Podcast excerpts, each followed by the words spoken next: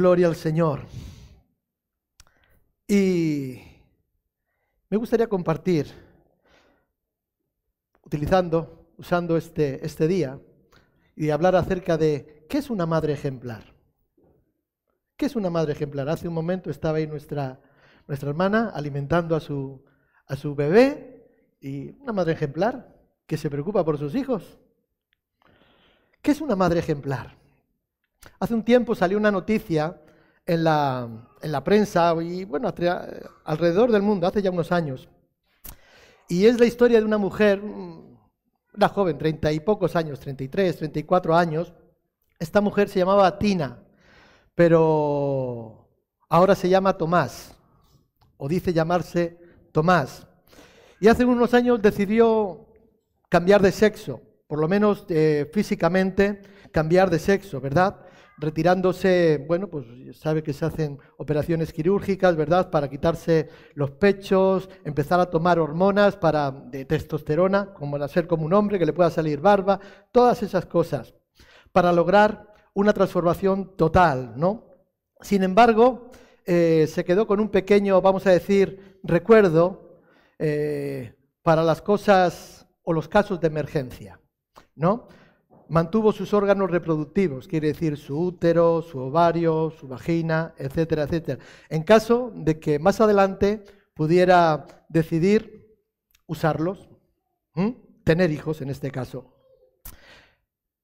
Esta mujer se casó con otra mujer que se llamaba Nancy. Nancy, y bueno, y ellos dos, esta pareja, a los ojos de todo el mundo, pues era una pareja común y corriente, trabajaban, se amaban, y deseaban tener una familia. Un buen día decidieron, las dos, de mutuo propio, tener, eh, tener un hijo y decidieron hacer esto realidad.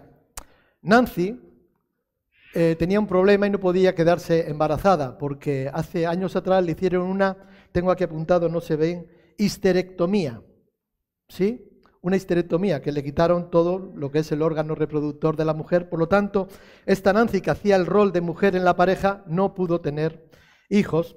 Pero entonces, Tomás, iba a decir Tina, no, Tomás, ¿verdad? Eh, recordó su arma secreta, ¿no? Ella había dejado, había preservado sus ovarios, su útero, su vagina, para, en un momento dado, poder gestar a un bebé. Y se plantearon que podía ser ella ella, con barba, con pelo en el pecho, tener un bebé. De ahí que el anuncio, el encabezado del artículo se llamaba El primer hombre embarazado, lo ponían en, interrogación. Lo intentaron la primera vez y no quedó, no quedó embarazado. Lo siguieron intentando y al final quedó embarazada. Fíjate, este, esta mujer que hacía de hombre se queda embarazada. Mm, no quiero entrar en esos detalles, no quiero entrar en esos detalles sórdidos que ustedes conocen, porque estamos más que, más que hartos en cuanto a, a todas estas cosas que llegan cada día por medio de las noticias y demás. Pero hay muchas cosas que nos llaman, o por lo menos a mí me llamaban la atención, pero solamente hay dos que, que realmente me inquietan, ¿no? Y la primera es que querían tener un bebé porque tenían una necesidad y porque bueno, les gustaba. Yo creo que tener un bebé no es una necesidad única, únicamente de las mujeres. Tener bebés, tener hijos es parte del ser humano, es parte de la naturaleza humana. Y lo segundo es que para justificarse el nuevo haberse deshecho de sus órganos reproductores, ¿verdad? De sus órganos sexuales, en este caso femeninos, siempre quiso tener un bebé y por eso dijo, no me quité los órganos. Y decía que me resulta sorprendente que lo que motiva a tener un hijo en este caso y en otros muchos casos sea la necesidad o el gusto, que me apetece, ¿no? Que me apetece. Sobre qué poco construimos el futuro de un ser humano, una necesidad y un gusto que no es otra cosa que egoísta, que es egoísmo, puro y duro.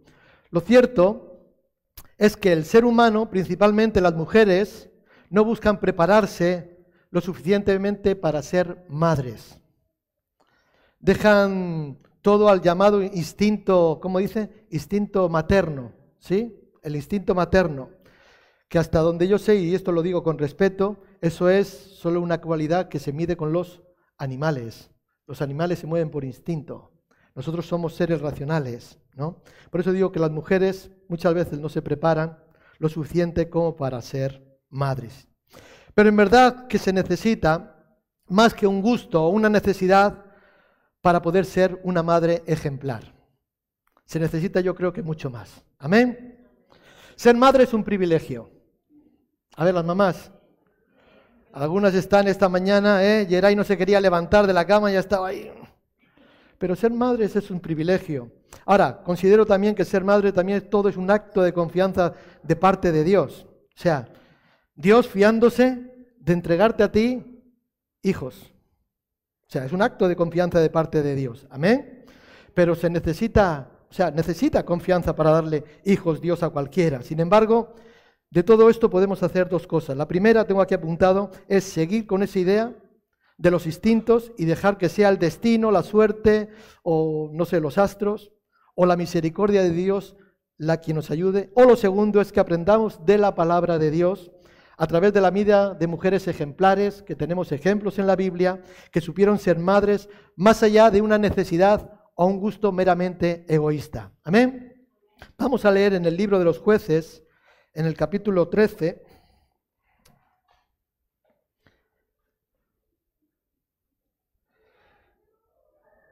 desde el principio. Jueces 13, desde el principio, del versículo 1 en adelante. ¿Lo tienen? Aleluya. Los hijos de Israel volvieron a hacer lo malo ante los ojos de Jehová, y Jehová los entregó en mano de los filisteos por cuarenta años. Y había un hombre de Zora, de la tribu de Dan, el cual se llamaba Manoa, y su mujer era estéril y nunca había tenido hijos. Y, esta mujer y a esta mujer se le apareció el ángel de Jehová y le dijo, He aquí que tú eres estéril y nunca has tenido hijos, pero concebirás y darás a luz un hijo. Ahora pues, no bebas vino, ni sidra, ni comas cosa inmunda, pues he aquí que concebirás y darás a luz un hijo, y navaja no pasará sobre su cabeza porque el niño será nazareo a Dios desde su nacimiento, y él comenzará a salvar a Israel de mano de los filisteos. Y la mujer vino y se lo contó a su marido diciendo, un varón de Dios vino a mí, cuyo aspecto era como el aspecto de un ángel de Dios, temible en gran manera. Y no le pregunté de dónde ni quién era, ni tampoco él me dijo su nombre. Y me dijo, he aquí que tú concebirás y darás a luz un hijo. Por tanto, ahora no bebas vino ni sidra, ni comas cosa inmunda porque este niño será nazareo a Dios desde su nacimiento hasta el día de su muerte. Entonces oró Manoa a Jehová y dijo, ay Señor mío, yo te ruego que aquel varón de Dios que enviaste vuelva ahora a venir a nosotros y nos enseñe lo que hayamos de hacer con el niño que ha de nacer. Y Dios oyó la voz de Manoa y el ángel de Dios volvió otra vez a la mujer, estando ella en el campamento, mas su marido, Manoa, no estaba con ella. Y la mujer corrió prontamente a avisarle a su marido diciendo, mira que se ha aparecido aquel varón que vino a mí el otro día. Y se levantó Manoa y siguió a su mujer. Y vino el varón y le dijo, ¿eres tú aquel varón que habló a la mujer? Y dijo, yo soy. Entonces Manoa dijo, Con, cuando tus palabras se cumplan, ¿cómo debe ser la manera de vivir del niño y qué debemos hacer con él? El ángel de Jehová respondió a Manoa, la mujer se guardará de todas las cosas que yo le dije no tomará nada que proceda de la vid, no beberá vino ni sidra, y no comerá cosa inmunda, guardará todo lo que le mande. Entonces Manoa dijo al ángel de Jehová, te ruego nos permitas detenerte y te prepararemos un cabrito. Y el ángel de Jehová respondió a Manoa, aunque me detengas, no comeré de tu pan, mas si quieres hacer holocausto, ofrécelo a Jehová. Y no sabía Manoa que aquel fuese ángel de Jehová. Entonces dijo Manoa al ángel de Jehová, ¿cuál es tu nombre para que cuando se cumpla tu palabra te honremos? Y el ángel de Jehová respondió, ¿por qué preguntas por mi nombre que es admirable? Y Manoa tomó un cabrito y una ofrenda y los ofreció sobre una peña a Jehová. Y el ángel hizo un milagro ante los ojos de Manoa y de su mujer, porque aconteció que cuando la llama subía del altar hacia el cielo, el ángel de Jehová subió en la llama del altar ante los ojos de Manoa y su mujer, los cuales se postraron en tierra. Y el ángel de Jehová se volvió a aparecer a Manoa, no se volvió a aparecer a Manoa ni a su mujer. Entonces conoció Manoa que era el ángel de Jehová. Y dijo Manoa a su mujer, ciertamente moriremos porque Dios, a Dios hemos visto. Y su mujer le respondió, si Jehová no nos quisiere matar, no aceptaría de nuestras manos el holocausto y la ofrenda, ni nos hubiera mostrado todas estas cosas, ni ahora nos habría anunciado esto. Y la mujer dio a luz un hijo y le puso por nombre Sansón. Y el niño creció y Jehová lo bendijo. Y el espíritu de Jehová comenzó a manifestarse en él en los campamentos de Dan, entre Zora y Estaol. Amén. Que el Señor bendiga su palabra. La mujer de Manoa, que no tenemos su nombre, la madre de Sansón, es de la que hoy vamos a tratar de, de sacar una enseñanza por medio de las acciones, por medio de las decisiones que ella tomó, ¿verdad? Lo que una mujer puede y debe hacer para ser una madre ejemplar. Amén. Creo firmemente que esta mujer tenía un deseo de ser madre y para ella, en su cultura, era necesario ser mamá. Pero esta mujer tenía algo más que ofrecer a su hijo Sansón. No solamente el cariño, no solamente la ternura, no solamente el amor, no solamente el cuidado necesario, sino que esta mujer tenía algo para ofrecer, algo más que ofrecer a su hijo Sansón. Y el primer punto que quiero tocar en esta mañana es que una madre ejemplar es espiritual. Amén. ¿Cuántas mujeres espirituales hay aquí? ¿Sí? Versículo 3, a esta mujer se le apareció el ángel de Jehová. Después de la muerte de Josué, el pueblo de Israel quedó, digamos, en gran, con un gran vacío de liderazgo. No había quien guiara al pueblo, no había quien eh, lo guiara en lo social, en lo político, en lo espiritual. No había líderes. El mejor versículo que trata esto o que habla de esto lo podemos ver ahí en jueces capítulo 2 versículo 13. En aquellos días no había rey en Israel, cada uno hacía lo que bien le parecía. Estaban desbocados, cada uno hacía lo que, bueno, se buscaba su, su vida como bien podía. La situación era verdaderamente trágica, terrible. Dios levantó jueces o jefes, ¿verdad? que, eh, que no eran ni como Moisés ni como Josué, ¿verdad? Que eran lo que estaban acostumbrados. Eran jefes militares que, de, que Dios los levantaba para salvar al pueblo de la idolatría, de la apostasía. El tiempo de los jueces fue un tiempo de estira y afloja. Estira y afloja. Dios levantaba un juez, Dios levantaba un líder, ¿verdad? ¿Para qué? Para que guiara al pueblo, direccionara al pueblo, pero cuando este juez este jefe, este juez moría, el pueblo otra vez nuevamente se desviaba. Amén. El capítulo 13 que acabamos de leer, o sea, empieza diciendo por séptima vez consecutiva, o sea, que el pueblo volvía a hacer lo malo delante del Señor. Por tanto, Jehová daba a los filisteos, al pueblo enemigo, el derecho de subyugarlos, el derecho de oprimir al pueblo de Israel. Estos eran los tiempos en que Manoa y su esposa vivían. Eran una pareja como muchas en aquel tiempo. Sin embargo, ellos carecían de algo que para ellos era muy, muy importante. Un hijo, ya que su esposa era estéril. Eso dice el versículo 2.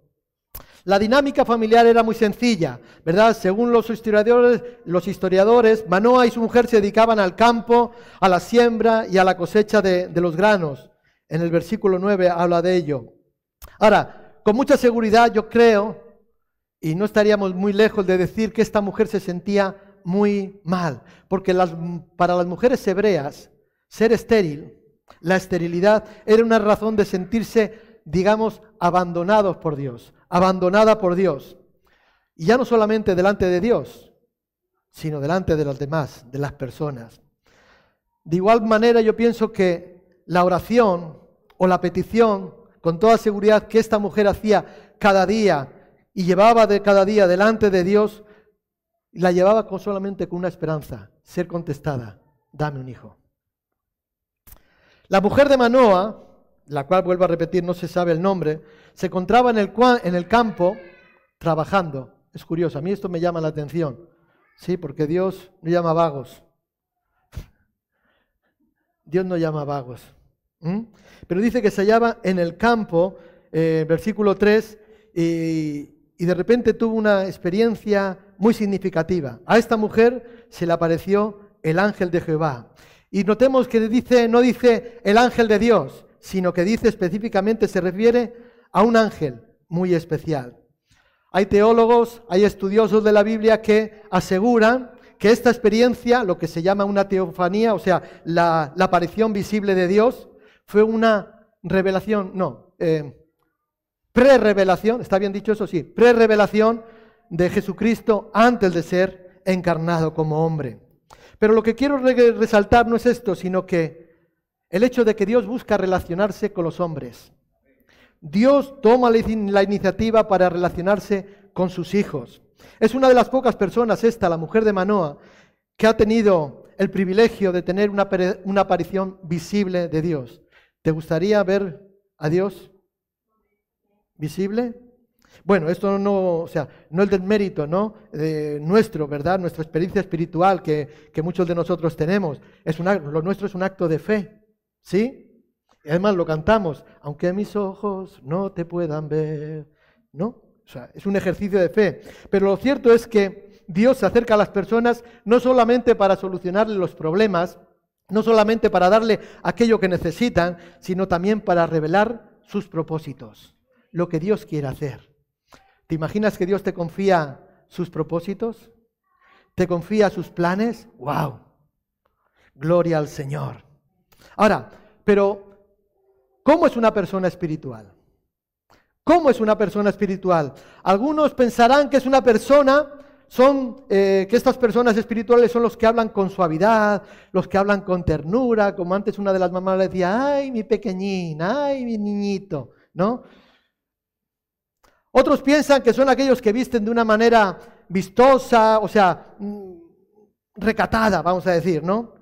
Y aún algunos piensan que son aquellos que saben mucho acerca de las cosas de Dios, que han leído mucho la Biblia, mucho acerca de la divinidad de Dios, pero aunque la gente espiritual puede tener algunos de estos rasgos, hablar bondadosamente, vestir de manera recatada, conocer mucho acerca, acerca de Dios, lo cierto es que una persona espiritual es aquella que tiene una relación viva con Dios, una relación personal con Dios, diaria con Dios y significativa con el Señor. Es una persona espiritual es aquella que habla diariamente con Él todos los asuntos de su vida, se somete a su señorío, a su voluntad y además le sirve con alegría. Amén. Ahora, con todo lo, lo anterior que acabamos de decir, puedo asegurar o estamos en condiciones de asegurar que esta mujer tenía todos estos elementos, pues Dios no habla con, con quien no quiere hablar, con Él. ¿No? ¿Tú quieres hablar con Dios? Posiblemente Dios hablará contigo, pero si tú no quieres hablar con Él, Él no hablará contigo, porque Él es un caballero. He aquí que yo estoy a la puerta y llamo. Amén. Dios no responde a aquel que no le busca. Tampoco se acerca a quien aquel que le rechaza, que le da la espalda, y menos aún aquel que no le deja que le guíe. ¿Mm? Pero esta mujer era diferente. Por eso yo digo que esta mujer tenía todos esos elementos. Tenía una relación con él, diaria, viva, significativa. La mujer, con toda seguridad, tenía el deseo que tienen, digamos, el, el deseo femenino de ser madre, de darle un hijo a su esposo. Sentía además la necesidad. Pero también tenía una vida espiritual. Y yo es aquí donde me quiero embarcar, donde me quiero embarcar. Una vida espiritual para transmitirle a su hijo no solamente una religión, no solamente ritos, no solamente ceremonias o formas que hay que cumplir para ser buenos cristianos, sino una vida cotidiana, diaria, del todo espiritual. Amén. Esto era para lo que estaba esta mujer, lo que yo pienso que esta mujer hacía. La gente cree que hay que hacer cosas para Dios, o sea, es si hacemos cosas para Dios es para ser más espirituales, pero no. Cuando una persona es espiritual, entonces es que hace cosas para Dios. O sea, yo no tengo que esperar a hacer cosas para ser espiritual. No, eso es un error, hermanos. Algunos quieren hacer muchas cosas para Dios, servir más a Dios, venir a más cultos, dar ofrendas mayores, participar tal, unirse al grupo de alabanza, al grupo del evangelismo, al grupo de los niños, a los sugieres, estar en todo, para si acaso parecer más espiritual. Eso es un error. Eso es un error. Porque cuando tú eres espiritual, eso te va a llevar a qué? A hacer las cosas para Dios. Amén. No cambiemos el orden. Entonces la esposa de Manoa no solo iba a dar amor, como decíamos antes, cariño y ternura al niño, sino que además le iba a dar una guía, le iba a guiar por el sendero de la verdad, por el camino de Dios. Amén. No esperemos hablar con ángeles, no esperemos que se nos aparezca un ángel, ¿verdad? O a tener visiones espirituales, sueños, ¿verdad? Esto no requiere, no se requiere para ser una mujer espiritual. Cuando digo mujer, entiéndanme los hombres también, aunque hoy estamos un poco menos más porque estamos haciendo hincapié a las mujeres, a las mamás, el Día de las Madres, pero esto también vale para los hombres. Amén. Entonces, esto no se requiere para ser una mujer espiritual. O sea, no esperemos a tener visiones. El apóstol Pablo nos dice que la manifestación de una vida espiritual, o sea, cuya evidencia es irrefutable, irrefutable, de una vida de relación con Dios. ¿Cuál es? Gálatas 5. ¿Qué dice? El fruto del Espíritu es amor, gozo, paz, paciencia, benignidad, bondad, fe, mansedumbre y templanza. Y recordemos que aquí no está diciendo, no, o sea, no dice los frutos, no dice los frutos, dice el fruto. El fruto del Espíritu, esto es que tienen una vida espiritual, que permiten al Espíritu gobierne sus, sus vidas y que Dios exprese todas sus características. Porque los frutos de Dios son las características de Dios, la personalidad de Dios. Y entonces una persona espiritual permite que Dios exprese a través de ella todas las características de Dios a través de su vida. Amén. ¿Cómo llegar a ser una madre ejemplar? desarrolla una poderosa vida espiritual. Lo segundo que quiero tocar en esta mañana, una madre ejemplar es consagrada. Una madre ejemplar es consagrada. Dice el versículo 4, no bebas vino, ni sidra, ni comas cosa inmunda no toques nada de esto, no hagas nada de esto. No se lo está diciendo a Sansón, aunque luego también le recomienda porque él iba a ser nazareno. Se lo está diciendo a la madre. Es más, no se lo dice tampoco ni al padre, se lo dice a la madre. No bebas vino, ni sidra, ni comas cosa inmunda. O sea, la mujer de, Manoa tiene ese encuentro con el ángel del Señor que le revela la voluntad de Dios diciéndole, no, o sea, eh, no hagas esto. ¿Por qué? Porque vas a concebir y vas a dar a luz a un hijo. Esta petición que durante tanto tiempo había estado solicitada, llevada a la presencia de Dios, por fin tiene respuesta. ¿Mm? Al fin iba a ser madre. Su deseo estaba siendo cumplido y su necesidad se estaba siendo eh, colmada, llenada. Amén. Sin embargo, Dios no le iba a dar un hijo para satisfacer sus necesidades, su gusto, su egoísmo, etcétera, etcétera. No, no sino que lo haría para cumplir un propósito más grande. Un propósito más grande. Dice el versículo 5 que para salvar a Israel de la mano de los filisteos. Esta es la revelación que recibe esta mujer, esta madre. No hagas esto porque vas a dar a luz un hijo. Y el propósito no es satisfacer tu necesidad. No es cumplir tu deseo de ser mamá. No, hay un propósito superior. Él va a salvar a Israel de los filisteos. Sabes, todos los niños nacen con un propósito definido. Todos. Incluso tú que ya no eres niño, tienes un propósito definido. Todos. ¿Mm? Pero todos tenemos que reconocer que aunque todos nacen con un propósito, hay quienes quieren o quienes fueron creados para cumplir un propósito, digamos, más grande que otros. Este es el caso de Sansón. ¿Sí? Más grande que otros. Y esto puede parecer de alguna manera discriminatorio, puede decir, pues vaya, o sea, si somos todos hijos de Dios y Dios tiene un propósito para todos, ¿por qué unos tienen un propósito mayor que otros? Pues sí, es la verdad. Yo esta mañana estaba leyendo y estaba pensando, digo, bueno, pues por ejemplo, Carlos Anacondia. ¿Cuántos han oído hablar de Carlos Anacondia? Dios le dio un don, un, un regalo, un privilegio, como a poco se los ha dado. ¿Sí? O sea, el regalo es para todos, pero a él parece que el propósito se lo dio más grande y Dios lo usó de otra manera que no utiliza. Eso es indiscutible, hermanos. Aunque todos tenemos un propósito, hay algunos que tienen un propósito mayor. Y este era el caso de Sansón. Para eso Dios eh, vino, ¿no? O sea, Sansón sería el hijo de esta mujer y según Dios su misión en esta vida iba a ser de gran envergadura, iba a ser grande. Sería uno de los jueces de Israel, aquel que libraría del yugo opresor de los filisteos. Eso es un gran propósito. Pero esto se requería de ciertos ajustes para que Sansón, de alguna manera, cumpliera dicha misión. O sea, ahora, estos ajustes no solo se, se le darían a él, como después cuando leemos el texto bíblico leemos, sino que empezarían desde sus padres. Porque cuando recuerdan cuando presentamos a los niños, los niños son un regalo de Dios. Dios nos los presta para que nosotros los guiemos, los eduquemos, les enseñemos, hasta que ellos puedan valerse por sí mismos, ¿no? O sea, los ajustes, aunque después empezarían en Sansón, siempre iban a empezar por los padres. Empezarían en este caso por Manoa y por su esposa. El ángel le dice a la mujer, no bebas vino, ni sidra, ni comas cosa inmunda. Hay quienes quienes ven en estas instrucciones, cuando leen el texto bíblico, ¿verdad? La idea de, cuidar a las madres durante el embarazo. No bebas, no fumes, no comas cosas que tal, que va, porque ya sabes, puede ser perjudicial. Algunas le dicen no te pintes el pelo porque los tintes a veces pueden ser problemáticos y pueden perjudicar. ¿No? Sí, que he mirado, que, he estudiado eso yo también.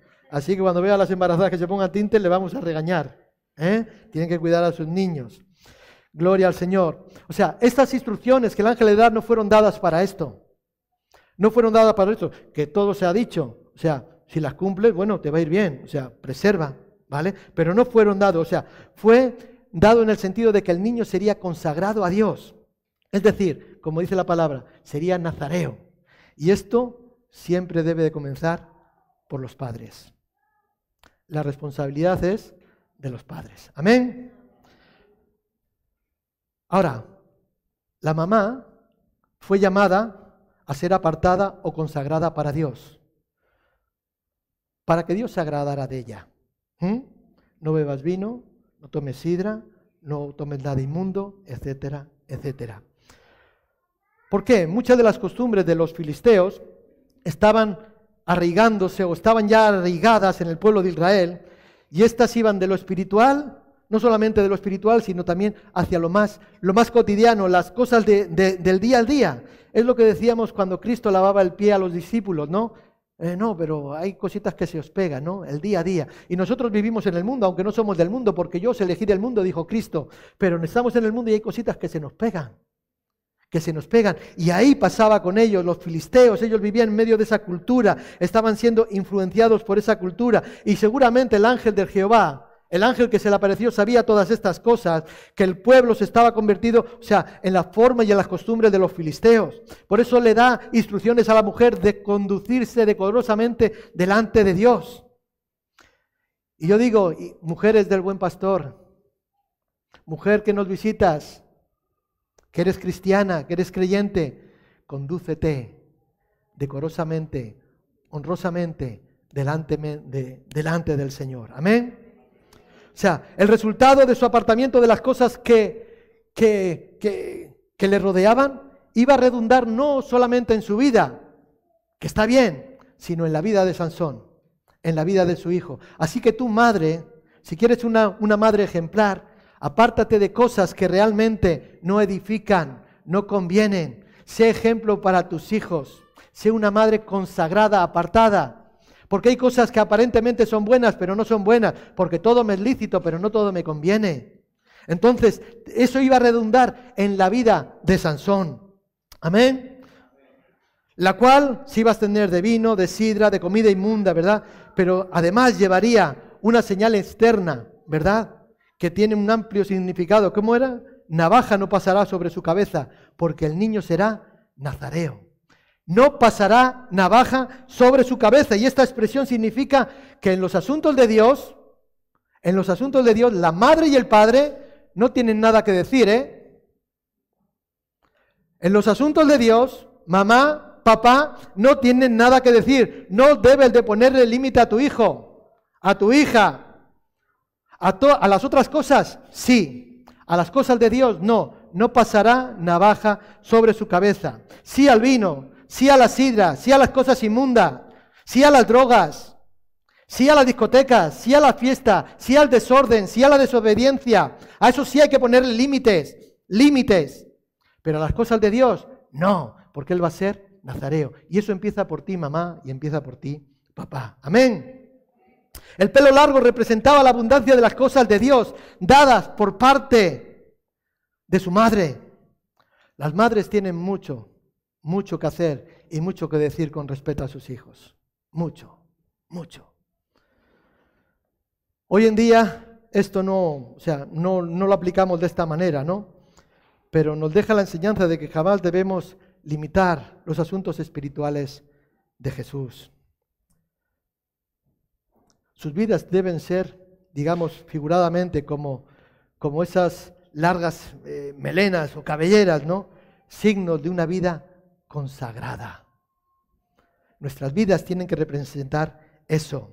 Mujeres, madres, ¿desean ver a sus hijos con un propósito divino?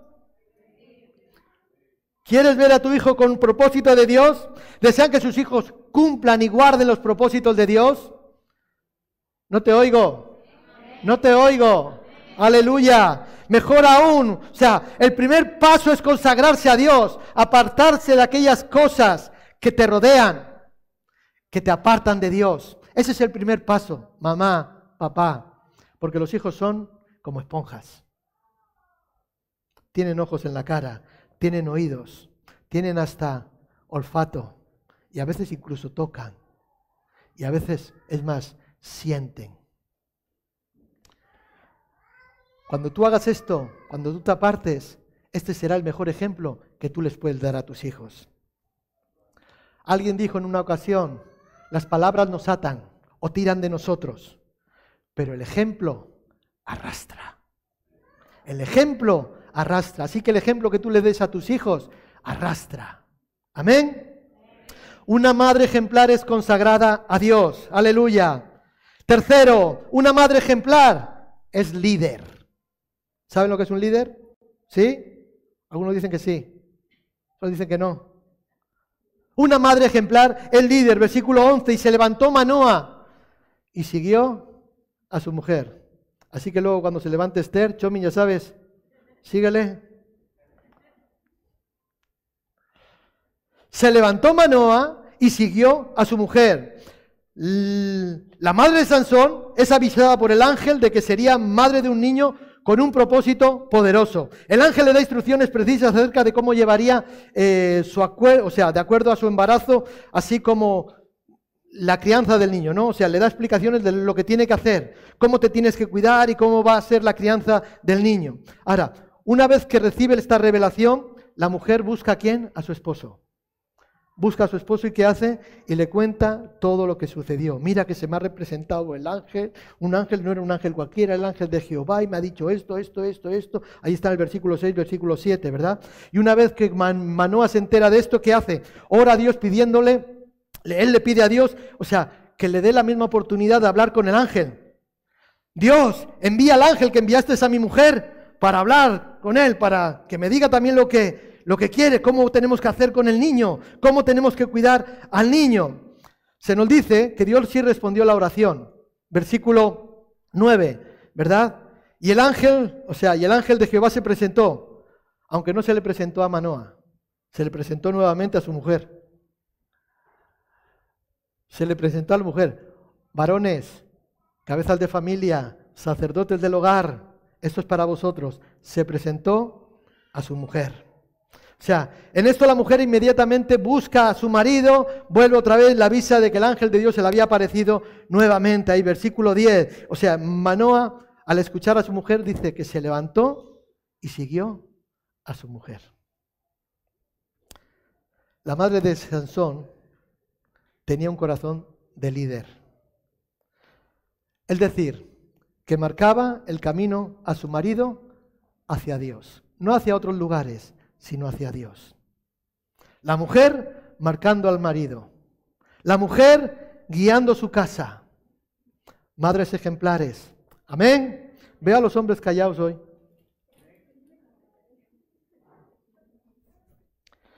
Manoa yo creo que era un hombre profundamente religioso. Sin embargo, no sabía cómo manejar las cosas de Dios. No sabía cómo manejar la presencia de Dios en su vida, en, el entorno, ¿verdad? Por eso cuando habla con el ángel se va, versículo 22, o sea, Manoa entra en pánico, se, se asusta, pero en sobremanera. Dice el versículo 22, ciertamente moriremos porque a Dios hemos visto. En este sentido tenemos que reconocer que los hombres, que los hombres hemos abandonado nuestro papel de sacerdotes en nuestras familias. Voy a beber agua.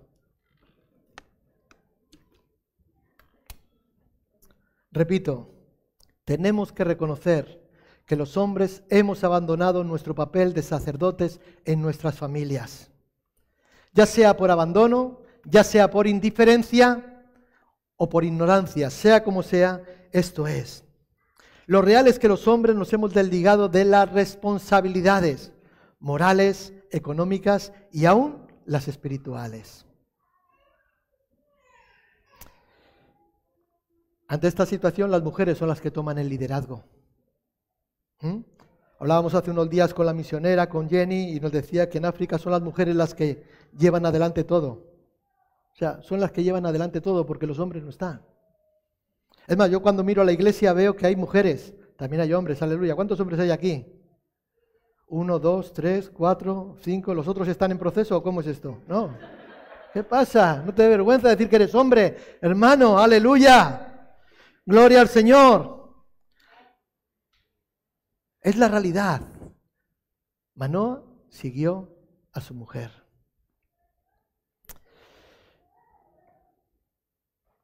Me llama la atención que aunque esto es una realidad de Manoa y su esposa, ¿verdad? Esta mujer busca tirar de su marido para que su marido pueda desempeñar un papel espiritual. Porque ella entendía que el papel le correspondía al esposo, siempre fue a buscarle, siempre fue a contarle, esto me ha pasado, esto es, ahora actúa, etcétera, etcétera. siempre buscando guiar al marido, siempre buscar guiar al esposo. ¿Para qué? Para que tome su papel espiritual dentro del hogar. Pues abre las puertas de la comunicación, habla y le dice todo lo que, lo que el ángel de Dios le había revelado. ¿Mm? Amén. ¿Cuán diferente sería si las mujeres en verdad asumieran un liderazgo espiritual, sabio, amoroso, sin control, sin, chantajes o sin dominio? ¿Pero qué es un líder? Muchos piensan que es aquel o aquella que domina, O aquel o aquella que gobierna. Pero esto es un concepto equivocado cuando vamos a la luz de la Biblia. Un líder es aquel que tiene una integridad suficiente como para guiar a otros. Un líder es alguien que tiene una integridad suficiente como para guiar a otros. Estamos hablando de mujeres ejemplares. Estamos poniendo de ejemplo a la mujer de Manoa, esta mujer que no tenemos su nombre.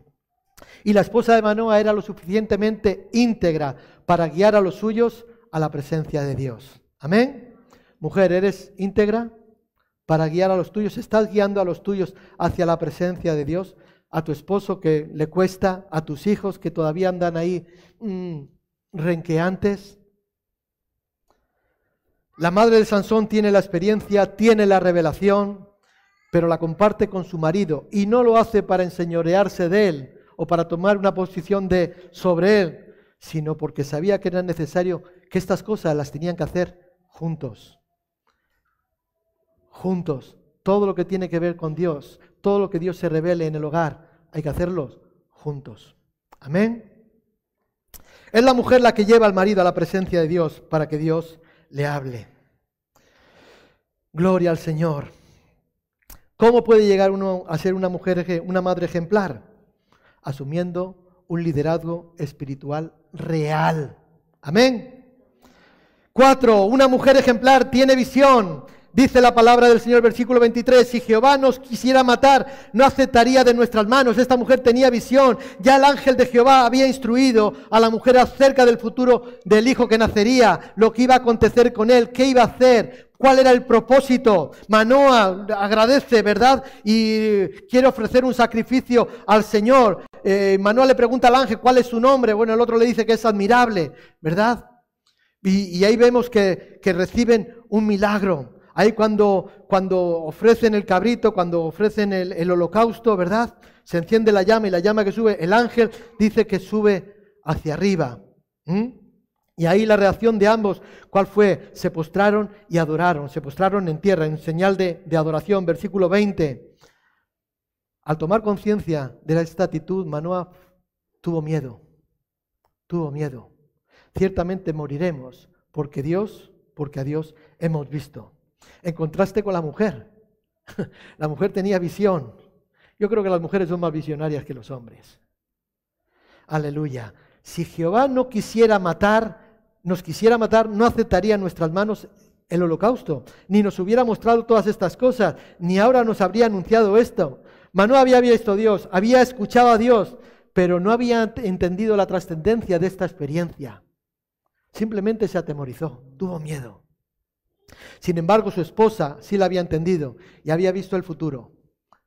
Había visto el futuro. ¿Qué es tener visión, iglesia? ¿Qué es tener visión? ¿Tener buena vista? ¿Tener buena vista? ¿Qué es tener visión? Es mirar al futuro de acuerdo a su voluntad.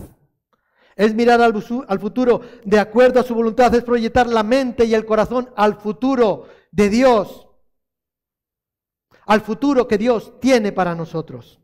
Proyectarnos en nuestra mente, ver en nuestra mente. El ángel había dicho a la mujer, su hijo sería consagrado para Dios y tendría la misión de salvar a Israel de los filisteos. Ella lo entendió, ella lo recibió, ella sabía lo que tenía que hacer. Manoa no había entendido nada, pero la mujer sí, ¿verdad? Ahora, ¿cuántas madres pueden ver a sus hijos en un futuro próximo? Piensa en tu hijo, piensa en tu hija. ¿Qué va a ser de aquí a dos años, a un año, a dos años, a tres años, dentro de diez años? ¿Qué va a ser de tus hijos? ¿Tienes revelación de Dios? ¿Has buscado que Dios te muestre? ¿Has buscado tener revelación de Dios, visión de Dios para tus hijos? ¿Qué va a ser? ¿Cómo ves el futuro de tu hijo? ¿De tus hijos? ¿Cómo lo ves? ¿Exitoso? ¿En el camino de Dios? ¿Alejado de Dios? ¿Cómo lo ves? ¿Sirviéndole quizás? ¿Cómo lo ves? Si no vislumbras, si no tienes la visión, o sea, si no vislumbras el futuro, no tienes visión. Amén. Una madre ejemplar ve las cosas de manera diferente de lo que las circunstancias dicen. Sí, mi hijo es un golfo. Mi hijo es un sinvergüenza. Pero Dios me ha dicho que lo va a salvar. Dios me dijo que lo iba a salvar. Y ahora sí, ahora sí, está ahí. No hago carrera con él, pero Dios me ha dicho que lo va a salvar y ora por él y lo bendice y lo cuida y le ayuda y vela por él, etcétera, etcétera, etcétera. Una madre ejemplar ve las cosas diferente a lo que las circunstancias dicen. La historia de Sansón dice que él se desvió de su camino. ¿Se desvió de su camino? ¿Recuerdan? O sea, entregó el corazón a una mujer, a Dalila, una mujer de los filisteos. Esta le cortó la cabellera y esto le costó muy, muy, muy caro. Alguien podría decir que la esposa de Manoa estaba equivocada, que su visión había fallado, que no era una madre ejemplar, porque su hijo se había separado de los caminos de Dios y había muerto de esa manera como lo hizo. Pero ella seguramente vio más allá del error de su hijo Sansón. Vio el cumplimiento, el propósito de Dios. Porque el día de la muerte de Sansón murieron más filisteos que en todo el tiempo anterior. Ese era el propósito de Dios, derrotar a los filisteos. Termino. ¿Cómo se llega a ser una madre ejemplar? Viendo a nuestros hijos con los ojos de Dios. Necesitamos los ojos de Dios. Amén. La verdad y el deseo, la necesidad, no son suficientes para llegar a ser madres ejemplares. El deseo, no es suficiente. La necesidad de sentirme mamá no es suficiente. no es suficiente, se requiere de la presencia de Cristo, se requiere, se requiere de la presencia de Jesús. Amén. Y de las cualidades, ¿verdad? Que como esta mujer, la mujer de Manoa, ¿verdad? Para ser, poder ser una mujer, una madre ejemplar. Hoy te animo, mujer, hoy te animo, madre, a que desarrolles esas cualidades como madre. Que esto se nos enseña a todos, no solamente a las mamás, esto es para todos pero especialmente a las mamás. Amén. Que desarrollen un fuerte, una fuerte y vigorosa vida espiritual.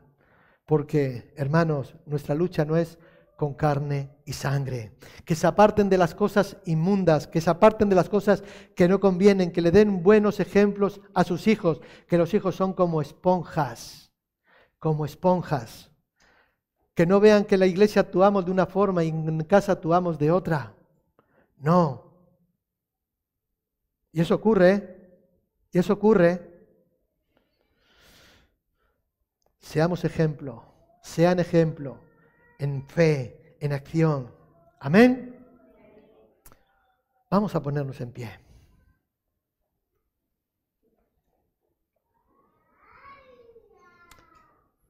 Que Dios nos abra los ojos, que Dios nos dé visión para ver más allá, para ver un futuro glorioso para nuestros hijos consagrémonos a Dios, apartémonos para Él, vivamos para Él. Una responsabilidad grande de las madres, de las mamás. Aleluya.